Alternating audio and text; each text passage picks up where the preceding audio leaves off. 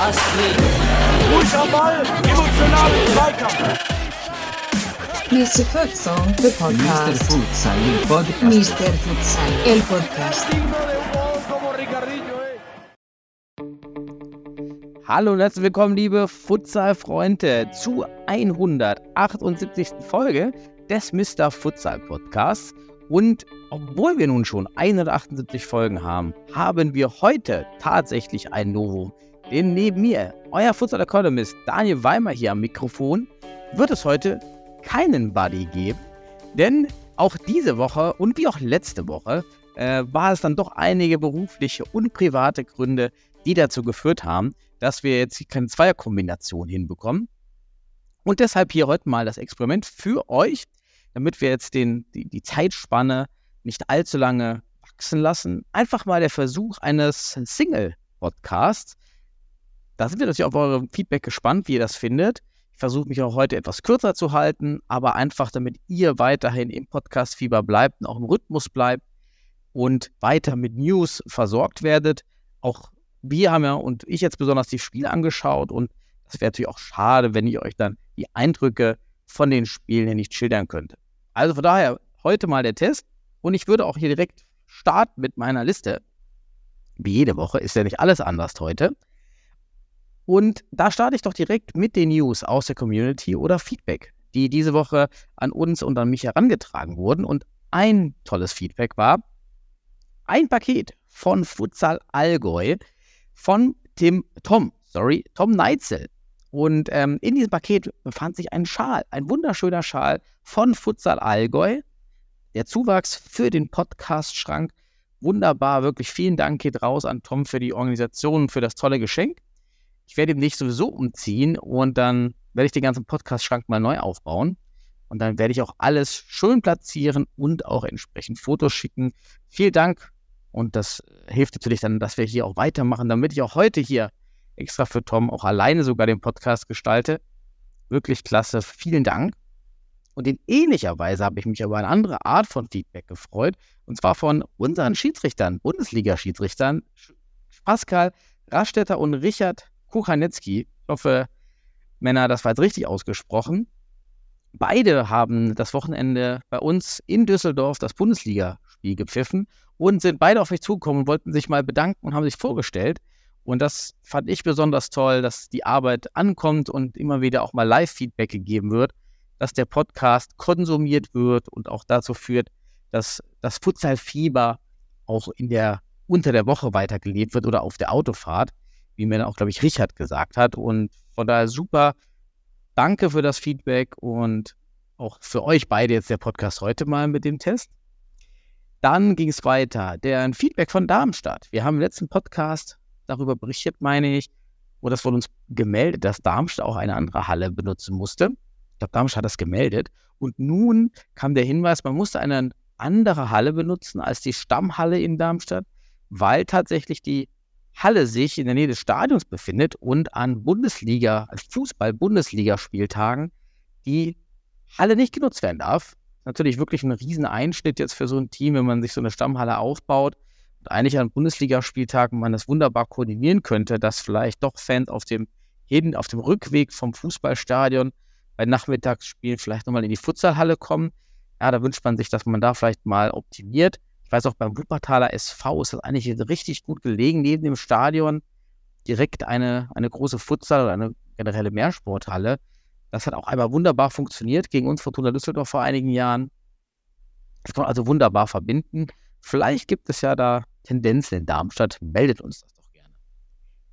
Dann eine News aus der Futsal-Bundesliga. Der HSV hat einen Neuzugang, Liamkin, war früher äh, wohl auch in der russischen Futsal-Liga, war aber auch Profi im Fußball in einigen Ligen und in Belarus, meine ich. Und ähm, schön, wieder Zuwachs für die Futsal-Bundesliga. Wunderbar. Und das sind Top-News, die wir hier benötigen. Dann habe ich gesehen, der MCA Sennestadt hat ähm, doch eine recht, eine recht ansprechende Meldung gemacht auf Instagram. Schönes Video gedreht über den Kader mit allen Fotos, wunderbar gemacht. Und da habe ich mich noch gefragt, welcher, welches Tier wurde eigentlich gezeigt? Ich kenne beim NCH den Panda-Bär. Finde es auch eigentlich ein ganz tolles Tier mal. Mal was anderes, als man vielleicht den klassischen, auch gerade amerikanischen Sportverein sieht. Und äh, meine Frage nur, war das jetzt ein Panda-Bär oder eher so ein Grizzly-Panda? Denn so richtig wie ein Panda-Bär sah das jetzt nicht aus. Das ist irgendwie so ein Mischmasch. Was auch nicht verkehrt wäre, aber dann mal das Feedback, welches Tier das sein soll oder was man daraus macht. Vielleicht kann man ja auch dann tatsächlich für den MCA wirklich so ein Grizzly-Panda daraus machen. Dann hat man ja direkt so ein, so ein Alleinstellungsmerkmal, so eine USP. Aber an sich sehr, sehr schöner Post. Auch ein schöner Post, den habe ich gesehen vom Anstoß Futsal Camp. Schöne Grüße an Akash, der ja auch hier schon mal bei uns im Podcast war. Das Anstoß Futsal Camp läuft diese Woche in Hamburg. Und was, wer das Camp nicht kennt oder die Podcast nicht verfolgt hat, das Anstoß Futsal Camp hat ein ganz tolles Konzept. Hier geht es darum, Jugendliche über den Futsalsport als Vehikel zu mehr Teamgeist und auch Präsentationsfähigkeiten zu fördern. Es geht um allgemeine Skills für Jugendliche in der Kommunikation und auch Selbstbewusstsein. Und man nutzt hier den Futsal als ein Vehikel in diesem Camp. Wirklich ganz, ganz tolles Projekt. Und schaut doch mal auf den Insta-Kanal rein vom Anschluss Futsal Camp. Ich verlinke das dann auch nochmal. Und schöne Grüße an Akash. Ähm, läuft seit Jahren und wird immer größer, habe ich das Gefühl, immer etwas professionalisierter, beziehungsweise von, von, von der Aufmachung her wirklich toll gemacht. Also, das ist ein ganz tolles, einmaliges Projekt noch in Deutschland. Und die Hauptstory vielleicht diese Woche oder das Haupterregen für mich und auch in der Community, das Feedback, was ich bekommen habe, war tatsächlich ein Artikel über Alias Saat bei transfermarkt.de. Grüße auch an Janis, der uns das auch gemeldet hat. Es waren aber verschiedene Quellen, die mir diesen Link geschickt haben. Schaut mal rein, transfermarkt.de. Ich verlinke das auch nochmal in den Show Notes. Was war jetzt besonders an diesem Artikel? Na, der Artikel hat berichtet, dass der Marktwert von Elias Saat nun besonders gestiegen ist, um nur 1,5 Millionen Euro wert. Nicht zu verwechseln mit Ablösesummen oder Gehaltszahlungen, ist ein Transfermarkt.de Value, der sich aus der Community zusammensetzt, aber schon den Wert approximiert. Und das ist natürlich ein, schon ein dickes Brett. Und es wird auch in dem Artikel, und der ist auch sehr ausführlich, da auch mehrfach auf die Futsal-Vergangenheit von Elias Saad hingewiesen. Und wenn ihr euch erinnert, wir hatten ja immer oder wir bringen immer wieder den Killman-Effekt, wenn wir sagen, dass in das Fußballvereine in den Futsal investieren sollten, um über die Futsal-Linie für Jugendfußballer ein alternatives Angebot zu schaffen, Spieler im Verein zu halten und dann in der Zukunft vielleicht auch Spieler wieder zurückzugeben, den Fußball, die dann entsprechend im Wert steigen. Das war bei Killman der Fall, aber vielleicht können wir es auch einfach jetzt immer Elias Saad Story nennen und Elias Saad Effekt, weil genau das ist ja hier auch passiert, die Veredelung im Futsal und Aneignung von neuen ja, Skills mit Sicherheit, das hat Elias dann auch bestätigt äh, in Interviews. Und das ist eine wunderbare Story. Und die hat dann auch bei uns bei Fortuna, haben wir das auch ein bisschen diskutiert. Und ich habe das dann auch mal in den Verein gegeben. Und dann kam auch ein interessantes Feedback, weil ich da nochmal auf diesen Business Case, wie ich ihn nenne, des, des Killman-Effekts oder nun die Liasat-Effekts hingewiesen habe. Ja, es wäre nur so ein Einmaleffekt. Und das wäre ja kein Business Case für eine Futsal-Abteilung. Und vielleicht da will ich euch mal gerne nochmal reflektieren mit euch.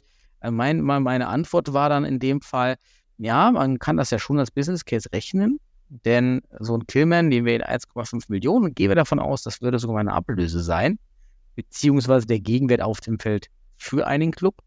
Dann könnte man ja das schon fast zehn Jahre finanzieren und hätte dann 150.000 Euro für eine Futsalabteilung, was aus meiner Sicht schon ausreicht für Futsal-Bundesliga aktuell und hätte damit die Bundesliga finanziert und gerechtfertigt. Und dann kam nochmal, ja, ja, mag sein, aber wenn wir noch Sponsoren abziehen übrigens, die man ja auch als Futsalabteilung generiert und sagt, ja, gut, man kriegt eigentlich nochmal 150.000 Euro oder die Hälfte davon als Sponsoren dazu, dann könnte, bräuchte man vielleicht nur alle 20 Jahre einen Elias Saad in seiner Futsalabteilung, damit sich die Abteilung darüber finanzieren kann. Und ja, ja, es wäre wieder Einzelfall. Und dann habe ich mir selbst überlegt, was sind eigentlich NLZs? Also die Nachwuchsleistungszentren sind natürlich verpflichtend für Bundes Fußball-Bundesligisten, aber nur zu einem bestimmten Grundeinsatz. alle Kosten, die darüber über die minimalsten Anforderungen gehen, sind eigentlich Zusatzinvestments, die deutlich über 1,5 Millionen im Jahr liegen. Und da könnte man ja eigentlich auch mal die Frage stellen, ja, lohnt sich das? Oder ist das nicht eigentlich auch nur ein Einmalfall, wenn mal aus so einem NLZ wirklich ein sehr, sehr guter Profi hervorspringt? Der muss dann ja aber auch schon top-deutscher Star sein, damit sich das finanziell lohnt. Und am Ende ist das nicht dieselbe Rechnung, dass sich solche Abteilungen eben durch diese ja wirklich raren Events finanziert. Und eigentlich ist das kein Plus oder Minus gegen eine Futsalabteilung. Dann, wenn man das Argument nimmt, dann wäre es ja auch ein Argument gegen ein NLZ, beziehungsweise in ein NLZ-Investment über dem Basisinvestment. Fand ich ganz spannend, für mich selbst nochmal zu reflektieren. Mal eure Gemeinden da gespannt zu dieser, zu dieser Thematik. Im Grunde geht es um Investments und eine bestimmte Wahrscheinlichkeit, dass aus diesem Investment in Kinder und Jugendliche irgendwann mal ein sehr, sehr gutes Talent entspringt und dann über die Ablösung sich refinanziert.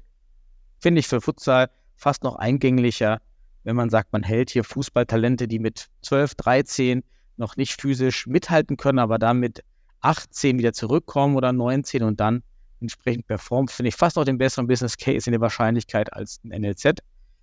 Wäre mal spannend, was ihr dazu meint. Das waren erstmal meine News hier soweit auf dem Zettel. Und dann will ich mir natürlich nicht nehmen lassen, auch bevor ich kurz die Spiele der Futsal-Bundesliga durchgehe, in die Regionalligen zu schauen, Futsal, äh, die Futsal-Regionalligen. Mal schauen, was wir da jetzt hatten diese Woche. Wir hatten einmal in, im Westen Niederrhein-Socker gegen Holzpfosten-Schwerte, ganz enges Spiel, 3 zu 3. Also Niederrhein-Socker macht sich, kommt langsam wirklich gut in Fahrt. Freut mich hier auch für den Niederrhein. Und der UFC Münster gewinnt 6 zu 3 gegen Alemannia Aachen. Was jetzt aktuell dazu führt, dass weiterhin unsere Favoriten ja auch der SC Gütersloh weiter vor Holzpfosten Schwerte auf Platz 1 ist, noch ein Spiel weniger. Und absteigen kann ja in dieser Liga leider niemand, weil Real Münster und Kroatien wieder zurückgezogen haben. Im Nordosten gab es auch Spiele. Und zwar einmal gewinnt der Eintracht Südring jetzt wieder mit einem deutlichen Sieg gegen Kroatien Berlin, 17 zu 5. Also hier hohe Spanne und hohe Varianz in Ergebnissen. Atletico Berlin auch immer mal wieder am Struggeln, gewinnt jetzt hier 13 zu 5 gegen Potsdam und Blumenstadt United gewinnt 9 zu 4 gegen Burea Dresden. Führt dazu, dass, sehr überraschend muss man echt sagen, Blumenstadt United nach dem fünften Spielpla Spieltag auf Platz 1 der Regionalliga Nordost steht vor Eintracht Südring und ganz unten Potsdam, Potsdam und Dresden. Hier gibt es ja auch faktisch keine Absteiger, da die Landesverbände wieder entsprechend die Teams ja schicken können. Und sobald sich dann keine weiteren Teams melden, soweit ich es verstehe, können die Teams dann ja auch nächstes Jahr wieder starten. In der Regionalliga Nord gab es dann einmal das Spiel Wolmertshausen 8 zu 5 Sieg gegen Hannover 96. Leider der FC Maihahn jetzt einige knappe Niederlagen. Wir haben das in den letzten Podcasts ja angesprochen. Tritt nicht an gegen Oldenburg. Ich könnte mir vorstellen, dass es mit der Entfernung zusammenhängt.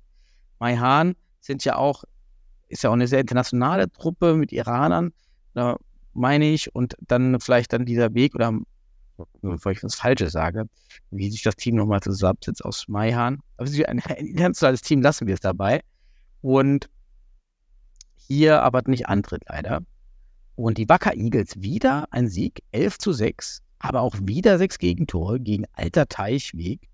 Aber nun setzen sich die Wacker Eagles da oben schon mit einem Spiel Vorsprung vor PTSK Kiel trotzdem in der Tabellenspitze fest und untermauern hier den Anspruch auf die, auf die Meisterschaft. Und Sparta Futsal hat ja zurückgezogen. Der Absteiger steht also schon fest. Und im Süden hatten wir wurde mir auch, meine ich, gemeldet. Genau, 68 München, extrem enges Spiel. Darmstadt mir es geschickt. Es gab wieder Highlights-Videos. Fällt mir gerade ein. Habe ich nicht geschaut, tut mir leid. Schickt mir gerne weiter.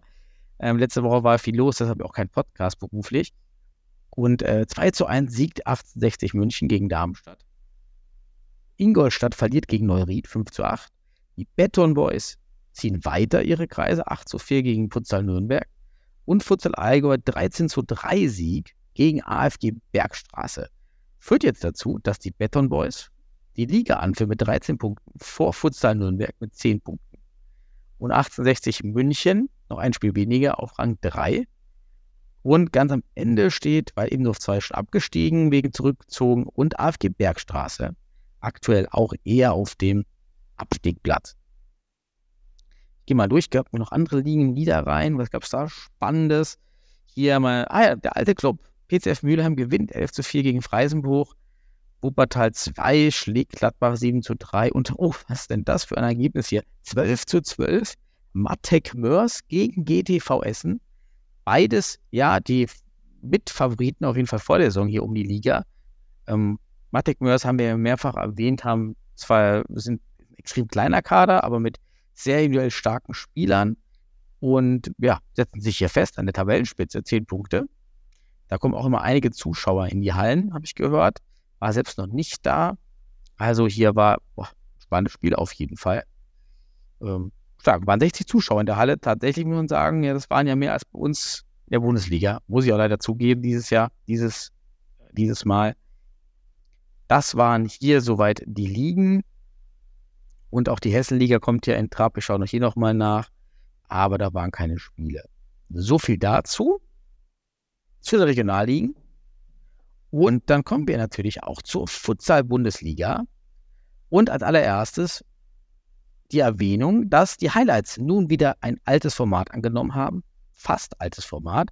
Tatsächlich 24 Stunden später sind die Highlights nun da gewesen. Die Torschützen werden wieder eingeblendet. Die Länge ist deutlich verlängert. Jetzt ungefähr bei vier Minuten pro Spiel, manchmal fünf. Wunderbar. Ich finde, das ist ein viel besseres Format. Es gibt keine, ja, was war das für eine Musik? Ja, diese, diese GEMA-freie Fahrstuhlmusik, die ist nun auch weg tut dem Ganzen sehr, sehr gut, dass man die Stimmung in den Hallen einfängt. Kommentator, klar, wäre nice, geht aber auch so, ist jedenfalls besser als mit der Musik. Interviews habe ich, bin ich neutral, kann man haben, muss man nicht haben, ist auch nochmal ein bisschen teurer in der Produktion.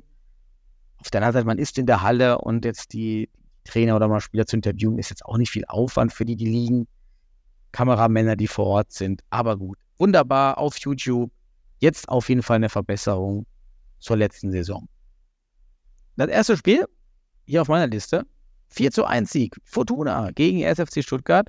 Endlich Punkte in der Saison verdient. Ähm, und woran lag es? Ganz klar an den zwei Neuzugängen: Danici und Schoftorov. Das neue Fixo-Pivo-Duo. Schoftorov, eben aus Aserbaidschan, damals in der Liga gespielt. Funktioniert wunderbar vorne als Pivot. Danici war mal vor Jahren bei Essen äh, weil er auch in Essen gewohnt hat, war aber auch ehemaliger Profi in oder Spieler der ersten Liga Italien, also sehr erfahrener Spieler, jetzt 37 Jahre alt, ist aber ein extrem guter Führungsspieler. Das kauft man sich ja dann auch manchmal mit ein. Geht gar nicht um das reine sportliche Talent, sondern auch um das Führungstalent. Das ist ein sehr guter Match hier für die Fortuna. Und die beiden harmonisieren, harmonisieren gut, sodass auch ein, ähm, ein Yoshida jetzt wieder da mitgezogen wird und auch relativ gut performt hat und mit Hudacek noch dazu ziemlich gutes, ziemlich gutes Vierer gespannt. Und leider nur 50 Zuschauer, müssen wir uns mal auch mal ankreiden. Diesmal waren keine Kinder da. Es gab natürlich auch parallel das Spiel Fortuna Düsseldorf gegen Kaiserslautern ausverkauft, weil das erste Spiel in dieser neuen Aktion von Fortuna Düsseldorf, dass der Eintritt frei ist und die Eintritte gesponsert werden vom Sponsor. Und damit war das jetzt hier echt schwer, da anzukämpfen. Also 50 Mann in der Halle. Und was muss man über das Spiel sagen? Zunächst Bivanda im Tor vom SFC, wunder überragender Tag, hat richtig viel am Anfang weggeholt. Fortuna war von Anfang an bestimmend, drückend in der Offensive, aber muss sagen, SFC richtig clever in der Defensive. Das halt die Erfahrung und die, die ja ausgeführt wurde, gerade um Delic herum, war das schon äh, stark. Man hat auch nicht viele Auswechselspieler dabei. Dann aber fällt auch das 1-0 durch Hudacek, war aus meiner Sicht der Übergabefehler des FFC, des SFC und dann eine wunderschöne Schussfende für Hudacek, die man ja auch weiter in der Bundesliga ja immer so selten sieht. Genauso wie Parallelapässe, könnte echt häufiger kommen, aber hier wunderbar gemacht. Und äh, Bivanda stand schon weiter vorne. Als der Pass auf Hudacek kommt, geht er zurück drei Schritte. Habe ich in dem Fall gar nicht verstanden. Hätte, wäre er vorne geblieben, hätte Hudacek genau am Fuß stellen können, wäre hier wahrscheinlich besser gewesen, die Entscheidung. So wunderschönes Tor. Auch das 2-0 fällt durch Judacek. Aber in dem Fall war es ein extremer Fehlpass von Kostidis, der, soweit ich es gesehen habe, auch danach kaum noch bis gar nicht mehr gespielt hat, der Arme, bei so wenigen Auswechselspielern. Aber dadurch kamen wir halt wirklich mit 2 0 nach vorne. Und dann eigentlich aus dem Nichts, gefühlt zumindest, Delic 2 zu 1. Eine Ecke. Man muss sagen, Fortuna, alle nur Blick auf den Ball. Keiner steht halb offen. Alle wirklich dann auch nur mit dem Blick darauf. Und dann kommt Nietzsche zu spät auf Delic, der nun dann aus 12 oder 15 Metern abzieht und hier das Tor macht, kam so ein bisschen aus heiterem Himmel, obwohl der SFC immer mal wieder auch Chancen hatte. Und dann war das Spiel über weite Strecken ausgeglichen, muss man sagen. Und erst zum Ende hin, als dann auch der SFC mit Flying Goalkeeper gespielt hat, gelingt es irgendwann Schoftorov das 3 zu 1 zu erzählen nach einem Fehlpass nach Flying und dann auch nach einer missglückten Ecke vom SFC macht Schoftorov hier das 4 zu 1. Also war dann doch noch ein gutes Spiel, etwas träge in der, in der Halbphase des Spiels und dann am Ende wurde es nochmal actionreich. Aus meiner Sicht geht hier, geht in Ordnung, hätte aber auch 2 zu 1 ausgehen können, wäre auch in Ordnung gewesen. Endlich verdient die Punkte, aber auch durch die zwei neuen Spieler hier wirklich elementar dabei. Dalterio hat noch gefehlt, hätte dem Spiel nochmal Tick mehr Individualität gegeben und man könnte hier auch noch mehr erwarten in Zukunft. Das nächste Spiel, Liria gegen den MCR Sennestadt. Und hier hat der MCR Sennestadt im Ergebnis auf jeden Fall überzeugt. 2 0 Sieg auswärts in Berlin vor super 176 Zuschauern. Und man muss sagen, der MCA ist ohne Sentök und ohne Getschim angetreten. Und trotzdem der Sieg. Aber man muss auch sagen, das Spiel schien aber an den Highlights extrem ausgeglichen zu sein. Und auf beiden Seiten sehr gute Keeper-Aktionen, muss man auch sagen. Und ähm, ja, irgendwie fallen die Tore ganz am Anfang. 0-1 Garibaldi. Kommt mit dem super Vertikallauf in die Mitte. Knima blockt ihn auch wunderschön frei. Dann der Pass auf den Pivot, welcher ablegt. Und äh, Solokin von Liria blockt hier einfach Garibaldi nicht, der dann entsprechend den Fixo Pivot Change macht und nach vorne läuft und dann auch wunderschön versenkt. Ist also auch ein, war wirklich ein sehr, sehr schönes Lehrbuchtor, Futsal. Oliveira dann zum 2 zu 0 mit dem schönen Pass auf Luis Dreh. Es läuft, äh, Spiel und Gehen. Einfach so einfach ist es. Spielt den Ball rüber und läuft durch, bekommt den Doppelpass wieder und ja, dann das 2 zu 0. Und dann auf beiden Seiten irgendwie eh nicht viele Tore. Ich habe auch schön gefunden. Ich fand es schön, Goethe mal wieder zu sehen im Tor. Schöne, schöne Grüße an Johnny de Walker Goethe. War beim 10 Meter im Tor und dann wieder rausgenommen ist anscheinend hier die Strategie mit den Keepern. Also verdient 2-0, hätte aber auch unentschieden ausgehen können. Auf jeden Fall äh, schöner Ausdruck auch für Lilia, dass man da auch mithalten kann und Lilia überzeugt da definitiv weiter mit, den, mit der Leistung. Dann das Spiel des Tages vielleicht, weil Imdorf gegen Hott. Von der Qualität her 5 zu 2 Sieg weil Imdorf. Vor 314 Zuschauern, also ein schönes Spektakel, war wieder viel los. Und ähm, Hot geht auch mit null, äh, geht eigentlich mit einzelnen Führung durch Woronzow, wobei Wittig hier wunderschöne Ala-Arbeit leitet, ähm, da auch eine Finte einbaut und dann schön aufs Tor ballert. Der Bless lässt ihn halt fallen, genau vor die Füße von äh, Voronov. Bosinovic sollte ihn eigentlich irgendwie im Auge haben, aber hier steht er dann auch etwas verloren rum und deshalb hier das Tor. Danach 1 zu 1 durch Lubic. Toller Doppelpass auf jeden Fall mit Kasic hier, wird auch nachgelaufen, auch so ein schönes Futsal-Lehrbuchtor. Und weil Sorokin wegrutscht, kommt Lubic dann da durch und wird halt nicht geblockt. Das ist aber an sich schon wie das Tor auch beim MCH hier schön lehrbuchartig. Ja, und dann, was soll man eigentlich nur sagen? Ack in dem Spiel, 2 zu 1, unfassbares Tor, 15 Meter, ohne Ansatz in den Winkel. Der Junge ist unglaublich. Und ich würde mich jetzt auch nicht wundern, wenn da auch langsam Angebote mal aus dem Ausland kommen würden, weil diese Qualität ist so weit weg auch von, von, von der, vom Bundesliga-Mittelwert. Wirklich, ich würde sagen, unser bester Spieler, auch mit Süßer, den wir aktuell haben in der Futsal-Bundesliga und im Nationalteam, wirklich stark. Also mit dem Ansatz und der Präzision. Und das 3, 4 zu 2 nachher auch nochmal unglaubliches Solo. Zwei Schuss finden also wirklich to toller Spieler, freue mich auf die nächsten Wochen. Hoffentlich bleibt er der Bundesliga noch lange halten. 2-2 Wittig, auch ein wunderschönes Tor. Einfach ein Ballertor, 18 Meter. ähm, da reingepackt.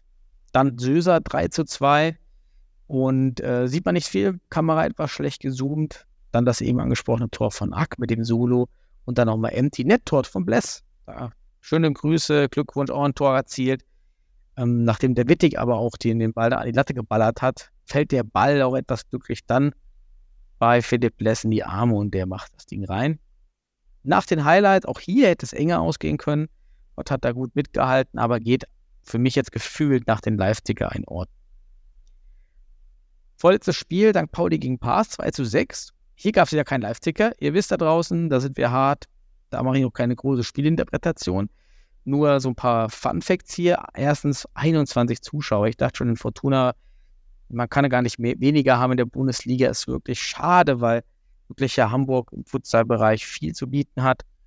Dann war Patrick Ernst Bunsemeier wieder an der Linie als Trainer aktiv. Sehr interessant, hat sich ein bisschen zurückgezogen nach, der, nach, nach einigen ja, Vorfällen, wie auch immer, mit dem Verein. Zurück freut mich hier wieder ein Pionier des deutschen Futsals hier an der Linie zu haben. Und das Spiel nur so ganz grob gesagt war für mich so eine reine, ja, Street-Soccer-Partie. Ich will das immer nicht schlecht reden. Es ist halt eine andere Art von Futsal, es ist halt eher dieser Street-Soccer-Ansatz, recht, recht intuitiv, recht spontan, jetzt nicht so viele Rotation, aber wirklich auch sehr wild irgendwie auf der einen Seite. Hat man jetzt bei beiden Teams eben gesehen, dass da wenig Futsalstruktur drin war. Und ja, Gianluca Alessandro von Pass muss ich mal ansprechen. Er hat ja so ein paar interessante Torjubel auf Lager. Was war das diesmal? Das fickrige Karnickel? Ich weiß es nicht. Aber ähm, ich finde es ganz amüsant und ich finde auch gut, dass die Futsal-Bundesliga mal hier so ein bisschen Entertainment liefert und äh, hier an Alessandro hier, Gianluca, äh, ja, mach weiter, wir sind gespannt, auf welche Jubel du noch auspackst dann immer. Er ist auch, das Gesicht sagt auch, dass er das schon ganz nett, nice findet, was er dort tut. Aber ich finde das okay, wir brauchen Typen in der Futsal-Bundesliga. Why not? Also das ist mir hier auf jeden Fall aufgefallen. Und das letzte, das Sonntagsspiel, war extrem überraschend. 1 zu 10. Jan Regensburg gegen HSV. Grobes Spielgefühl. Das war niemals 1 zu 10. Also wenn man nur die Szenen jemandem zeigen würde und fragen, wie ist dieses Spiel ausgegangen? Ja, vielleicht 3 zu 6. Aber 1 zu 10 ist an Rand der Highlights wirklich kaum zu schätzen. Also da ist am Ende wirklich viel, viel zusammenbekommen anscheinend. Wäre mal interessant, was da in den nicht sichtbaren Highlights passiert ist. Es waren zumindest 186 Zuschauer da, was sehr gut ist. Äh, erstes Spiel von Jamkin hat mir erwähnt. Hm, geht auch, ja, dann für den HSV eigentlich nochmal los bis zur Halbzeit. Meier, erstes Tor nicht weiter, nicht weiter spektakulär. Äh, Meier macht 0 zu 2, so ein symptomatisches Tor, aber schon hat da viel Zeit vor dem Tor, noch hier ein Dreher, da ein Dreher. Ja, da war Jan irgendwie schon nicht so richtig auf Zack. Dann kommt aber mal Cash zurück und nach einem schönen Pressing holt er sich den Ball, wobei Thiemann auch irgendwie den Pass auf Meier spielt und dann wegrotiert, aber gar nicht anspielbar ist. Das war hier das Problem. Und dann kommt wahrscheinlich die Wende am Ende, nämlich die gelb-rote Karte für Markesch, kurz vor der Pause. Und danach eskaliert das Spiel in, in den schon eben gesagten ähm, Toren, auch noch ein Tor in der Überzahl danach der Pause durch Saklam. Ich habe noch das 1 zu 8 von Pusic rausgezogen als eine wunderschöne Futsal-Lehrbuch-Kombination. Das fand ich sehr toll. Und ja, grundsätzlich, warum ist das so eskaliert? Man kann es kaum sehen. Ähm, hätte man nicht gedacht, natürlich wichtig für den HSV, für das Torverhältnis. Und es wird immer klar, wie wichtig Pirsch für Jan Regensburg war. Aus meiner Sicht eben hat jetzt auch Marquinhos das, Marquinhos das Problem, ähm, nicht mehr entsprechend angespielt zu werden ja, ohne Kirsch und dann noch ohne Markesch, dann, dann, dann ist da wirklich ja, Sense. Auf der anderen Seite jetzt auch wieder Zeit für die ganzen deutschen Spieler, die noch im Kader sind, Jugendspieler vom Jahr. Und vielleicht bekommen wir jetzt hier die Chance. Darauf hoffe ich ja, dass wir dann die Jugendspieler hier sehen. Bin auf jeden Fall gespannt, wie der, der Jan oder Jan Regensburg das Spiel auf jeden Fall kompensierend und dann im nächsten Spiel, am nächsten Spieltag, am sechsten Spieltag auftritt. Und damit wäre ich durch. Heute mal in der Schnellform. 20 Minuten, 29 Minuten. Ich habe halbe Stunde angekündigt. War der Plan tatsächlich getroffen. Ich bin mal auf euer Feedback gespannt, ob das hier eine Alternative Formatform ist, wenn sich wirklich kein anderer Buddy finden lässt, sodass ihr zumindest mit News versorgt werdet und den Futsalsport auch weiter im Auto konsumieren könnt und dabei seid und auf der Fahrt zum nächsten Spiel reinhören könnt. Meldet Feedback, ich freue mich und wünsche allen ein wunderschönes nächstes Futsalwort. Macht's gut, ciao.